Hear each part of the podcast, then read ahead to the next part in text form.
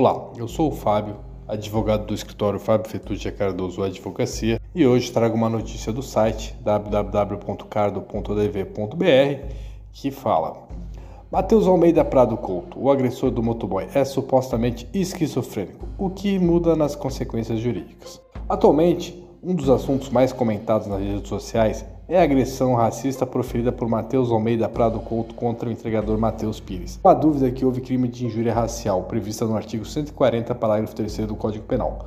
Acontece que no rito criminal há possibilidade de acordo ou suspensão do processo, o que significa dizer que, seja por acordo ou condenação, não haverá pena de prisão. Quando casos similares surgiam no escritório, sempre orientei que a tutela penal é quase ineficaz para que o agressor tenha real punição, havendo maior força no processo civil. É possível encontrar casos similares em diversos tribunais do país, com indenizações em torno de 20 mil reais. A grande questão é: se comprovada a esquizofrenia, haverá como receber a indenização? Para a quarta turma do STJ, a indenização será devida pelos pais.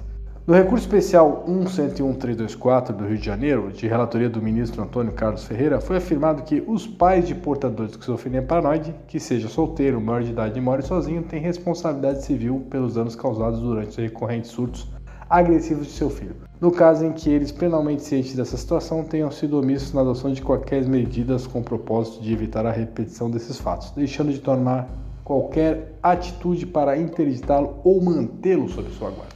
Basicamente, então, aí, essa responsabilidade é dos pais, né? devendo aí o advogado do, do senhor Matheus, evidentemente até o próprio, o próprio iFood vai afirmou em nota que vai prestar a devida assessoria jurídica e psicológica. Bom, o tema é bastante polêmico. Qual é a sua opinião?